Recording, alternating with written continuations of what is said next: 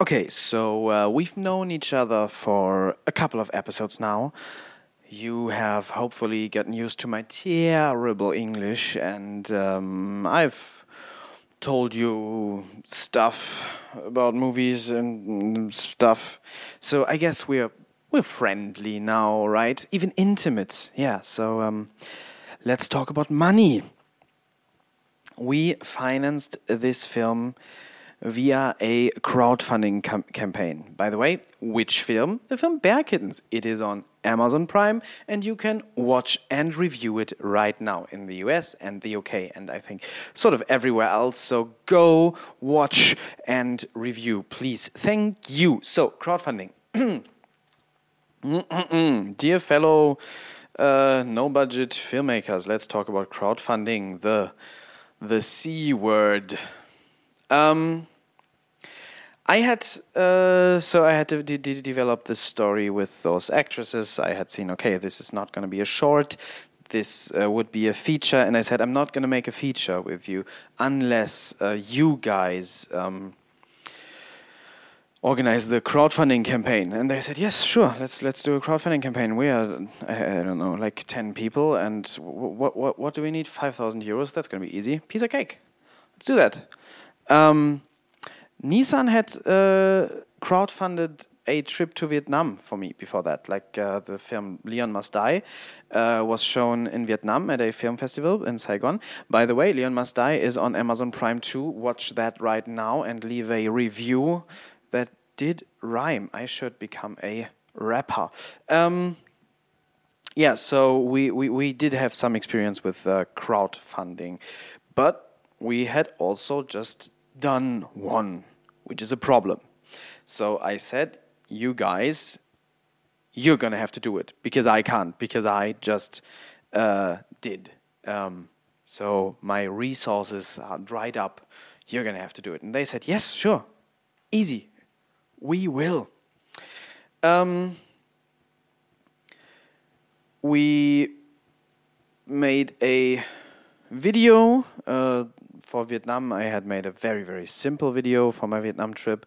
And then you sort of go and bother friends and family first. So that's why I could not ask these people again for bear kittens. Um, they are supposed to give you the, the first boost, uh, and then you can get picked up by algorithms, you know, like movies on Amazon Prime when they get enough reviews. So please, whatever. Uh, so, so the first little boost you get from friends and family, and then it's supposed to spread a bit uh, beyond that circle. Um, it worked pretty well for the Vietnam crowdfunding campaign. Uh, Nissan uh, spread it, and I did too. So we were two people, and we uh, we did get 1,500 euros.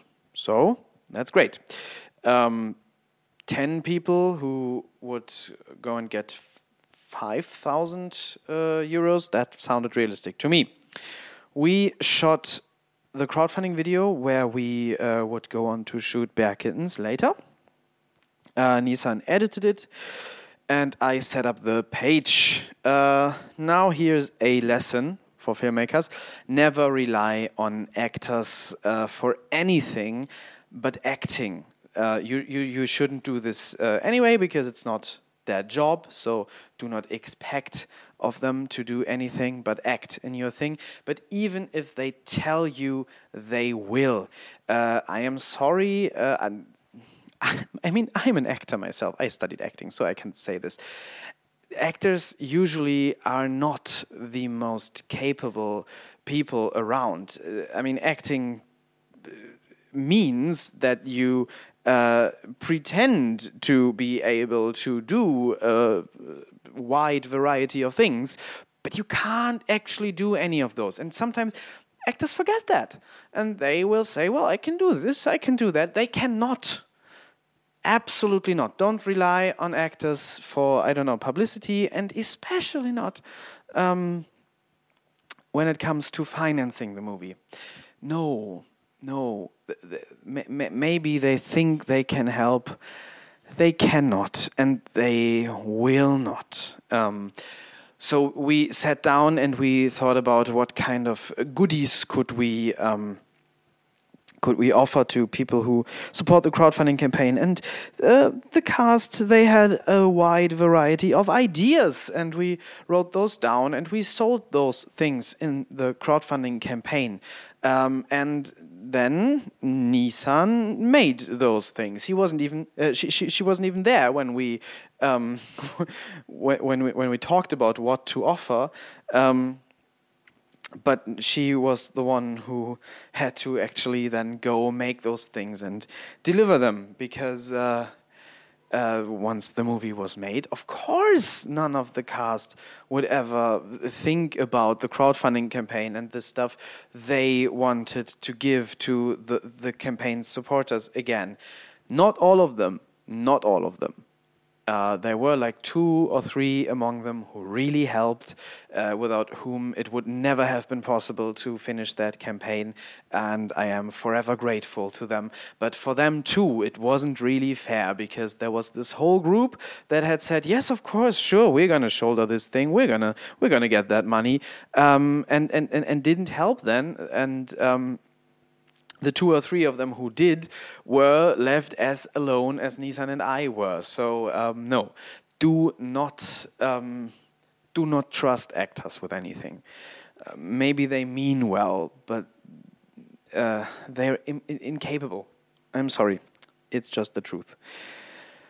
Uh, Nissan really rocked it. Like Nissan uh, made that crowdfunding campaign happen. She made it successful. She made all the things that the uh, contributors were supposed to get. Um, it's her crowdfunding campaign. The whole credit goes to her. She's the producer of Bear Kittens, and she um, she really uh, made this crowdfunding campaign succeed. As I said, two or three of the of the actresses also got large chunks of the money out of their friends, family, and uh, fans even. So uh, that was that was actually awesome. Like, uh, okay, it was a mistake to trust them, but it had uh, to trust all of them.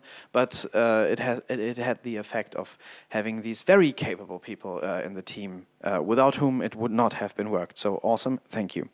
Um, I had given up shortly before uh, the the crowdfunding campaign actually was successful. Like um, I was frustrated with the la large ma majority, the vast majority of them uh, actually not contributing at all and not feeling like uh, they had a responsibility to actually do what they had promised to do. Uh, at this point, we were kind of too far into it to uh, pull out anymore. Um, and I was I was really annoyed uh, by, by by the thing not coming together, and I thought it was not going to happen. But then Nissan made it happen. I was um, I was doing audio commentary for some TV show, uh, some some silly TV show. That night, uh, I had I had had rehearsals all day, and then that night, uh, Nissan suddenly called me and said, "We got it." Um, I don't know how she did it. It's awesome. Um, so we then had this budget of 5,000 euros, which is obviously not enough to make a feature film. Uh, Nissan and I, I mean, I entered this whole thing uh, because because I was broke and I wanted to make some money by teaching acting, and in the end, Nissan and I uh, paid a lot extra uh, on top of the five thousand uh, that were supposed to be the budget. I mean, ob obviously, of course, we did, and uh, we gladly did because by this point we had fallen in love with the film and we wanted it to be as good as possible. Um, the only the only reason I kind of regretted that for a bit, a bit later, was that uh, one cast member, uh, like shortly after shooting Bear Kittens, Nissan and I actually moved to Spain. Um, we had accumulated some debt by this uh, point. Um, and uh, I mean, for example, for Bear Kittens, uh, we had spent more money than we made uh, making the film, uh, put our own money into it. but this person went around telling people we had taken all the crowdfunding money. Like after shooting the movie, this person went around and said we had taken the crowdfunding money and uh, went to Spain with that to to to live. I don't know what, what was this person thinking that it cost only five thousand euros to live in Spain for a year, uh, and and I mean, what was this person thinking that like after shooting a feature film of those five thousand euros, there would be anything left at all? Like uh, I don't know, you're not listening to this, but seriously, fuck you forever. Uh, hearing that um, made me angry and sad and disappointed, but most of the cast, like this was just one person, one bad apple. Um, yeah, do not involve actors in, in raising budgets because uh, this kind of thing wouldn't have happened otherwise. I think uh, this person didn't even help at all, like with the crowdfunding cam campaign. Not not one euro was raised by this person, but uh, he still felt the need to talk absurd, ridiculous shit. Um, then again, if I hadn't trusted them, if I hadn't uh, trusted their promise to help with the crowdfunding, I would not have gone into this project, and Bear Kittens wouldn't be what it is and where it is right now, and that would be truly sad. So. Um, maybe do trust empty promises. I do that all the time. Uh, many of my uh, next projects, especially uh, the series F60 Kamikaze that we just uh, finished shooting, um, are based on empty promises. Like you promise me a thing that makes me make a movie, I will trust you 100%, even though uh, I don't know, you could have liar tattooed on your forehead. You promise me something that makes me go make a movie, I will go make a movie. And then I will terribly disappointed afterwards by you being a fucking liar. But then again, I will be happy having made the movie because I like these movies people always say they will help when you when you make no budget films and you try to involve people and you try to get help or or even when you try to make a low budget film and raise a budget. There are so many people who will say yes of course sure I will help. I will help you produce it. I will I will raise the money. That's that's easy. And they I think oftentimes they honestly think it's easy and they honestly think they can do it. Like they they see you struggling, they see what you're doing, and they think that's that's such an easy thing. I can do that. It's not, and they can't. And they will realize it, and then they will either get resentful uh, towards you or they will just ghost you. That's the sad truth about financing uh, no budget and micro budget and low budget movies. And I guess it's quite similar um, with larger budget, bu bu budgets. Budgets. Um, one one tip, uh, very practical. If you want to make a crowdfunding campaign, which you should not, because crowdfunding is dead. Uh, never, never, never offer uh, DVDs or Blu-rays in your crowdfundings because uh, it's just it's just so hard making them uh, like most of the most of the programs out there, even even the professional ones, uh, even the expensive ones uh, to make them, are shit. It took us like a year, but because we have shitty computers, we have like MacBooks Pro, and uh, Apple got rid of physical media uh, completely like six years ago. So. Um, we had no way of actually making these DVDs. We we, we have external uh, drives to burn uh, the stuff, but but but there are no programs available for for Mac um, to uh, to make them. So don't offer them. It's not worth the hassle. Offer like digi digital bundles and uh, special behind the scenes material. Um, one thing that was quite popular was uh, the actress that uh, plays um, Xenia. In the movie. Xenia is a singer songwriter, and uh, the actress is very funny. And she, she improvised um, songs for crowdfunding supporters, and those uh, we, we made little video clips of that and sent it to those supporters, and that was very popular. So if you can offer stuff like that, that's awesome. And if you have uh, actors like Lisa Eschenbrenner uh, who are awesome enough to uh, make that, um, that's cool.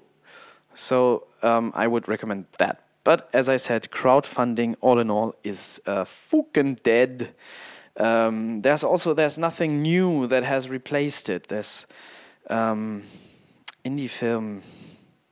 Mm, it's not dead. It will never die, but it's not in a good place right now. Um, yeah, that was a depressing episode, all in all, um, because financing indie films is a depressing task. I have not figured out how that could work. I have only figured out how to get myself into lots and lots of shit by uh, trusting that uh, this or that will surely work and then just making the movie. I will take anything as an excuse to uh, come up with the money myself and make the movie just because I want to fucking make the movie and I want to see the movie. Um, and I don't know, maybe I can get some of the money back later. For example, Bear Kittens is on Amazon Prime right now, and if you watch it, uh, I get like a cent. Wouldn't that be awesome? I, I would like to have a cent. Uh, you could also uh, leave a review, and then the Amazon algorithm will pick it up and uh, recommend it to other people, and I can make more cents. Please do that. See you next time. Bye.